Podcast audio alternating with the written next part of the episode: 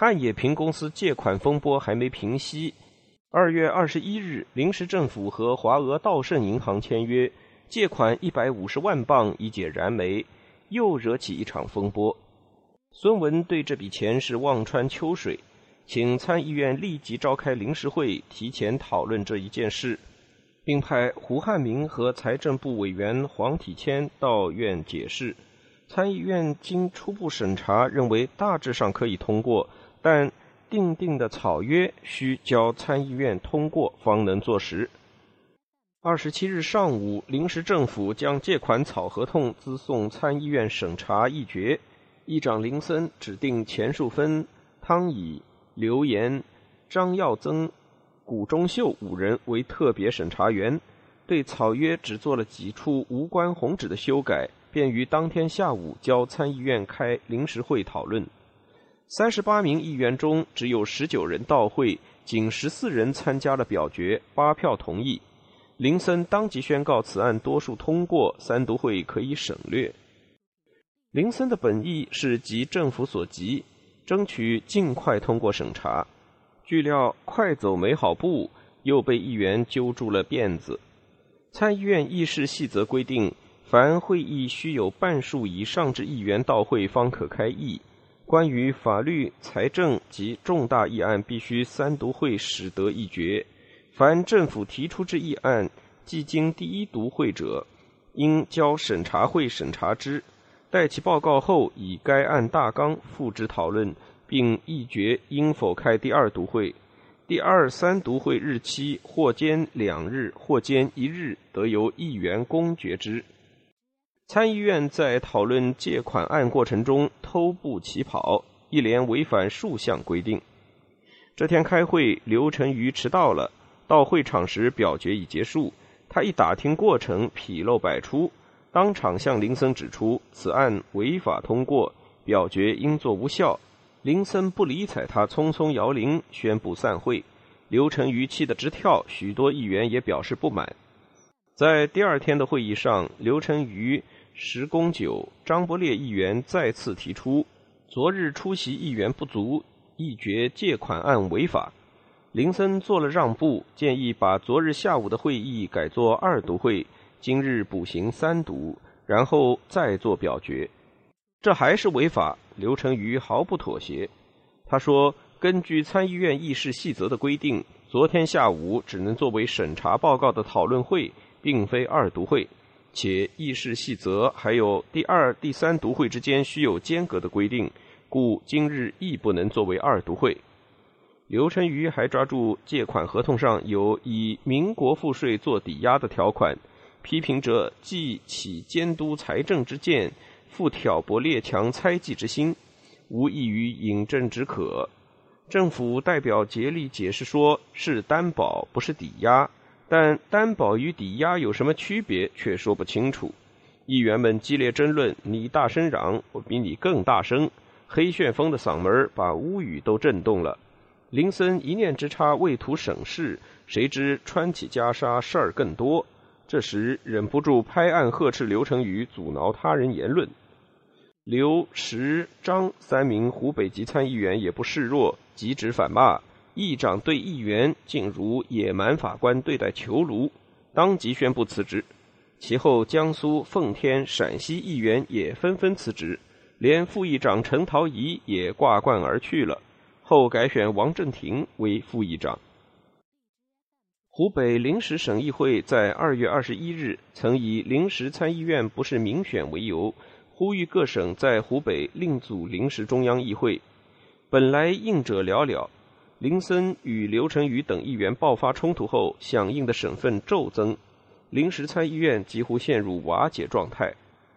在二十八日下午和二十九日上下午连续三次会议，都因为出席人数不过半而流会。最后，林森不得不宣布，此借款案因手续尚未完备，已请政府暂缓签字。三月一日，出席议员有二十四人，遂开二读会，接着再开三读会，最后以二十二票多数通过了此案。但孙文还没来得及高兴，华俄道盛银行却以总行并未承允为由，不批准这个合同。闹了半天，原来和对方也没谈实，终归于无效。而汉冶平公司的借款案，三月二十二日，股东们在上海开大会，全体一致反对，宣告草约正式取消。两件借款案都没有吃到羊肉，惹一身骚，国库空空如也。财政总长陈景涛为之束手，无奈的感叹：“乃华俄借约大起纷争，指担保为抵押，拜世基于垂成。”响结冰消，几酿巨变，追源或始，绝救谁师？后来论者往往把刘成宇等恶极议员的离场说成是湖北与南京之间的矛盾。武昌乃首义之地，但风头被南京抢尽，心理不平衡所致。其实动机并不重要，从法治的角度来看，只需问孰是孰非。政府的失算在于对参议院太过轻视，提交议案之前没有与议员做好沟通，便草率付诸表决，结果带头唱反调的不是其他党派的议员，而是同盟会的议员。胡汉民作为秘书长，没有能够为孙文分忧，反而增添麻烦，难辞其咎。在选举总统之前，建都地点是众议的焦点。孙文主张定都南京，要求袁世凯到南京就职。他认为民主共和之风在南方，袁世凯必须脱离北方的专制环境，才有可能接受国民监督。这是同盟会同意袁世凯当总统的先决条件之一。但同盟会内部的意见也不一致。宋教仁认为东北是未来日俄争夺的焦点，南京离东北太远，无法举措于如。故主张定都北京，这与袁世凯的主张不谋而合。二月十四日，参议院进行讨论，谷中秀提议临时政府设于北京。投票结果以二十票对八票通过定都北京的决议。在总统府里等候消息的孙文、黄兴、胡汉民都对这一结果感到愤怒。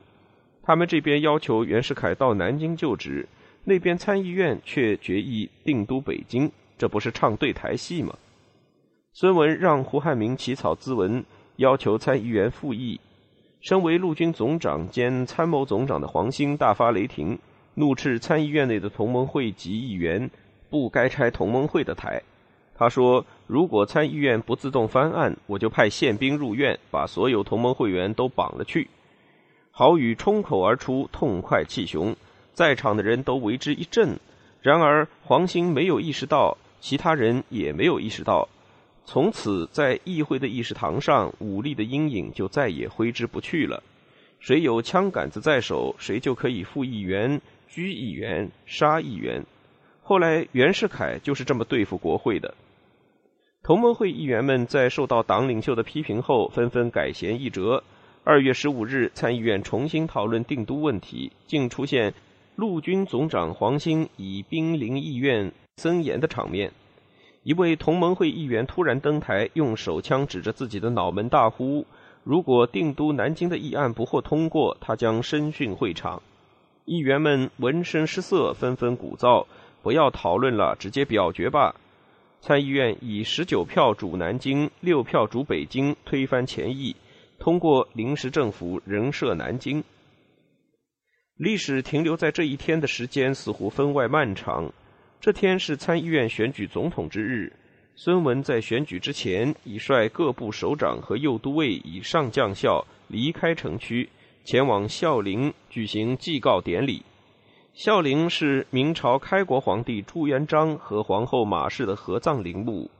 孙文解释，他选择这天祭陵，是因为怕军队中不满袁世凯的人会对参议院有所行动，所以借举行祭告仪式城外。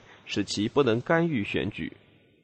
从另一个角度去看，孙文拜祭孝陵，并带有宣誓洪门反清复明大业之完成，恢复汉人江山的意义。下午二时，孙文在总统府举行庆贺南北统一共和成立典礼。他发表诚意全权的演说：“今日参议院选举总统，若袁公当选，于深信必能巩固民国。”至临时政府地点仍设南京，于于卸任后，亦仍愿尽力于新政府也。下午三时，参议院举行总统选举。根据当初各省议的决议，选举袁世凯为第二任临时大总统。孙文很有风度地亲赴参议院递交辞表，这种信守政治承诺的精神，寻足垂范后世。林森在接受辞呈后说：“新总统尚未选出，即使选定后南下也需时日。中山先生虽已辞职，但未解职，实际任期应在四月二日止。”从孙文一开始坚持实行总统制、否决宋教仁的内阁制来看。他似乎并不相信会真的把总统之位让给袁世凯，也许他觉得只要给他几个月的时间，定可扭转大局。但后来政局的发展却并不如孙文所安排的那样。他向人们抱怨，其实他是不想交权的，交权是为他的同志所逼，是一个巨大的政治错误。作为一个有理想的政治家，好容易有了一个大展抱负的舞台。不想交权可以理解，但是不是巨大的政治错误，则要看怎样做才对国家最有利。如果他拒绝交权，南北将马上陷于战乱。以当时的局势和舆情来看，袁世凯的胜算显然比同盟会大得多。孙文毅然让权，为中国避免战乱、和平过渡铺平了道路。因此，这是他革命的一生中最艰难而又最理智的决定之一。自武昌首义以来，南北议和，清室逊位，政权移交，直到那时为止，一切都还是按部就班，顺利推进。孙文顾全大局，暂时隐忍不发。至此，人们才恍然大悟，明白推图背上说“半凶半吉”的意思了。半凶不就是孙中山的“山”字吗？半吉不就是袁世凯的“袁”字吗？不统即统，不就是孙文以临时总统继承宣统之位，又把临时总统之位传给袁世凯吗？这些坊间趣闻，茶余饭后说得绘声绘色、唾沫横飞，但很快就被人们淡忘了，就像退潮后的沙滩，什么痕迹也没留下。临时参议院最大的功绩是为中华民国留下了一部具有宪法性质的法律文件《中华民国临时约法》。宋教仁是法制局局长，但他拒绝起草约法，坚持由参议院组织起草委员会自行起草审议。有人认为这是他当时处境困难，法制局的地位及职权备受滋益，但看深一层。起草约法的确不应由政府的法制局负责，而应由最高民意机关参议院或国会负责。宪法不同于一般法律，其原意首先要限制政府的权利，保障公民的权利，岂能由政府的一个部门去起草呢？参议院推举马君武、景耀月、吕志颖、张一鄂四名议员负责起草，张继。谷中秀等八人负责审查。在胡汉民先生年谱中有这么一段话：国父向临时参议院辞临时大总统，举袁世凯以自代，约法问题由之而生。国父即命展堂先生召集同志及同盟会籍议员讨论。约法乃具有宪法性质的大法。制宪的基本原则就要摒除一切特殊性的考虑，对社会每一个人都适用，让每个人都受到无社会差异的对待。因此，谁当总统都一样。何以袁世凯当了总统就会发生约法问题呢？说白了，就是未来是实行中央集权还是地方分权，与谁当总统有莫大关系。由于孙文让位给袁世凯已成定局，故孙文倾向于实行地方分权，但宋教仁还是一根筋的主张实行中央集权。几乎在每个问题上，他都是少数派，每见一言都会招来劈头盖脸的批驳。在讨论约法的会上，宋教仁陈述了自己的意见：起义以来，各省纷纷独立，而中央等于坠流。不利交其弊，将成分裂，且必中央有大权，而国力乃可以正负。日本倒幕是我前师。胡汉民马上反驳说：“中国地大而交通不便，满清未造，唯思集权中央，挽其颓势。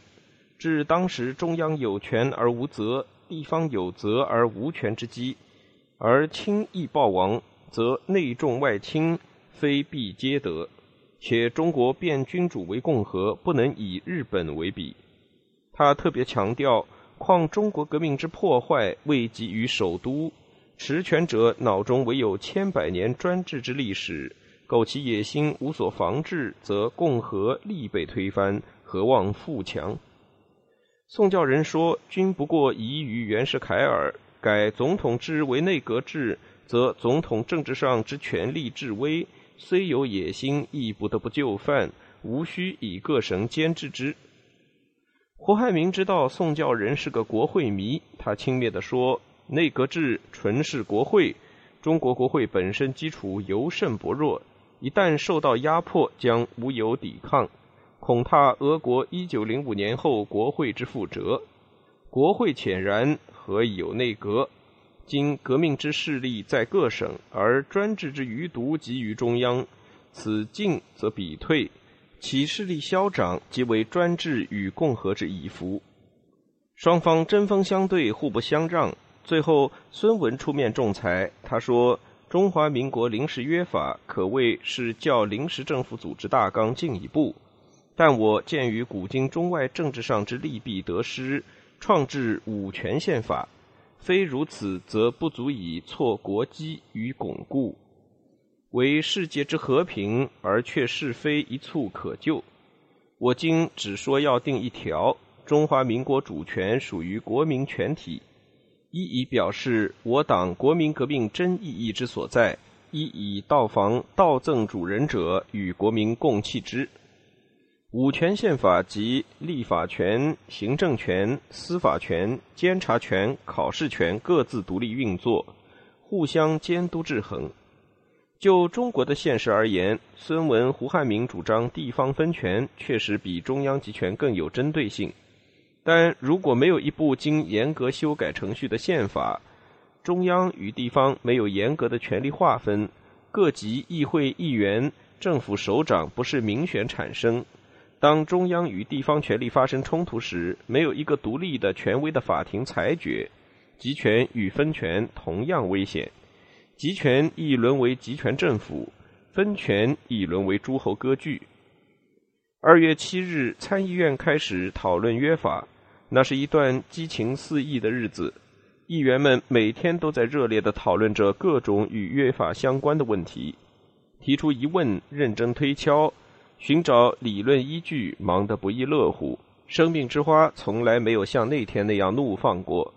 吴景莲记述：中华民国之开国基本法律，第一为《中华民国组织法》，因定组织法时为时仓促，不能详密，故未选临时大总统前，由临时参议院另定《中华民国约法》，而约法之精神取美国制，亦取法国制。经讨论磋商，为时甚久。于约法上，纯采法国制度，三权分立，立法权在约法时期内由临时参议院行使之。三月八日，临时参议院表决通过《中华民国临时约法》，三月十一日正式公布。作为一部全国性的大法，《临时约法》第一次规定了中华民国人民一律平等。无种族、阶级、宗教之区别，人民之身体非依法律不得逮捕、拘禁、审问、处罚；人民之家宅非依法律不得侵入或搜索。规定了人民有保有财产及营业之自由，有言论、著作、刊行及集会结社之自由，有书信秘密之自由，有居住迁徙之自由。有信教之自由，有请愿于议会之权，有选举及被选举之权等权利，这是中华民国临时政府组织大纲所没有的。在参议院一章中规定，参议员由每行省、内蒙古、外蒙古、西藏各选派五人，青海选派一人。选派方法或民选，或委任，各地方可以自定之。临时约法把国家政治从总统制改为内阁制。仅仅一个多月前，同盟会还坚决抵制内阁制，主张总统制。但随着参议院改选袁世凯为总统，立即改弦易调，一切恒以政治斗争的需要而转移。当时参加南北和谈的北方代表团参议张国干，一位深谙官场事情的政客，他说：“其实孙为总统，统治权非属孙不可，故用总统制；袁为总统，群思抑制袁，故改用内阁制。因人立法，无可讳言。”直隶议员谷中秀说：“各省联合之时，时有类于美利坚十三州之联合。”用其自然之势，以建为联邦国家，故采用美国之总统制。自临时政府成立后，敢于南北统一之必要，以建为单一国家，如法国之集权政府，故采法国之内阁制。不过，临时政府刚成立时也是总统制，那时怎么就没有南北统一之必要呢？如果现在袁世凯也说五人不能对于唯一智信推举之人而复设防治之法度，革命党又怎么作答呢？所以张国干语带嘲讽地说：“无论怎么解释，不过形式上一种议论而已。”由于总统制与内阁制的争论相持不下，约法规定临时大总统代表临时政府总揽政务。而内阁辅佐临时大总统负起责任，但什么叫辅佐定义含糊，双方权限没有清楚界定，实际上成了总统制与内阁制的混合体。按照一般内阁制的政体，多不设副总统，但议员们考虑到黎元洪是首义元勋，手握兵符，背后有南方支持，故专门为他设了副总统位置。现在。北正南负，阴阳平衡了。因人立法或因人修法，对法律的公平性来说是一剂很猛的毒药。法律沦为党派政治企图的工具，破坏了政府和议会之间的权力平衡，必将引发社会的严重对立，造成更大的阴阳失衡。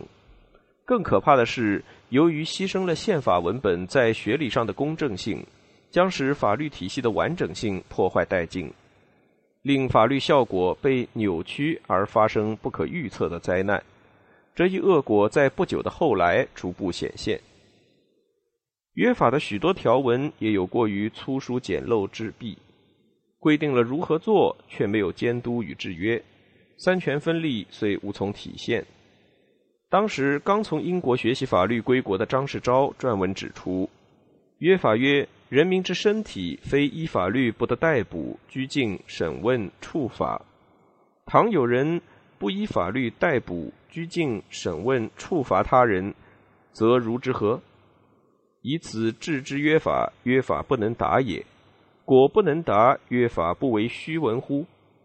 他建议采取英美法系的悠长予以补救。然人欲滥用其权，中外一致。于是，因人之保障自由，绝有一法。其法为何？则无论何时有违法侵害人身之事件发生，无论何人，或本人，或其友，皆得向相当之法庭呈请出庭状。法庭不得不诺，不诺则予以相当之罚是也。出庭状者，乃法庭所发之命令状。命令侵害者于一定期限内率被害者出庭，陈述理由，并受审判也。因人有此一致，而个人自由全受其庇荫。人们常说这部约法是孙文为了防止袁世凯专权而搞出来的，其实也不尽然。内阁制的设置，荣获有针对袁世凯的用意。但总体而言，依然体现出立法者构建国家基础秩序与最高价值的意图。约法中的许多缺陷是立法者认知的缺陷，而不是别有用心固设陷阱。比如，约法中人民一章的最后规定，本章所载人民之权利，有认为增进公义、维持治安或非常紧急必要时，得依法律限制之，为政府随时剥夺人民权利留下了很大的权势空间。如果约法是专为防范袁世凯而定，这一条岂不是革命党为自己设下的绊马索吗？孙文后来声称，他的原意是想制定一部五权宪法。但议员们对什么是五权闻所未闻，茫然无知，立法无从谈起。这部约法没有规定具体的民权，孙文不屑地说：“约法里头只有中华民国主权属于国民全体的那一条是兄弟所主张的，其余都不是兄弟的意思。”当时北京因发生兵变，形势诡谲。袁世凯以坐镇北方为由，决定在北京就职，不到南京，而舆论普遍支持袁世凯留在北京。《申报》甚至尖刻地批评南京临时政府坚持要袁世凯南下，是出于一念虚骄。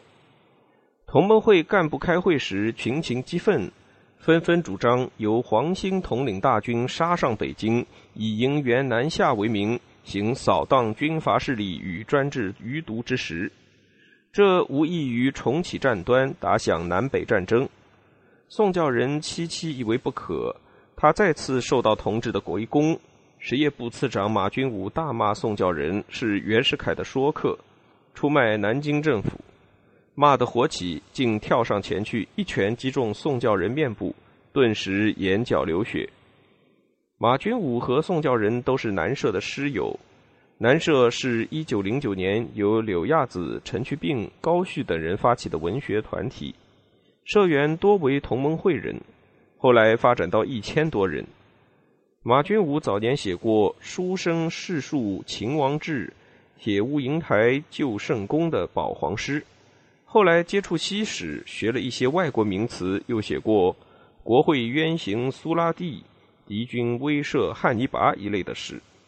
他做事干脆利落，从不瞻前顾后。有一则关于他下棋的趣闻，据说马喜欢下围棋，自诩是革命棋，从不考虑手起棋落快如闪电，但立刻就毁棋，有时一连毁一二十子，甚至试过一直把全盘棋子毁完。急性子的人做出急性子的事儿，让人瞠目结舌。孙文、黄兴把马宋二人拉开。黄兴在这件事上站在宋教仁一边，他宣称，就算合议不成，他也不能下动员令。如果一定要打，唯有割腹以谢天下。孙文虽不赞成马君武当众殴人，却赞成他的说法。孙文内心其实已有了二次革命的讣稿，一旦革命，这部先天不足后天失调的约法，也必将与袁世凯一并埋葬。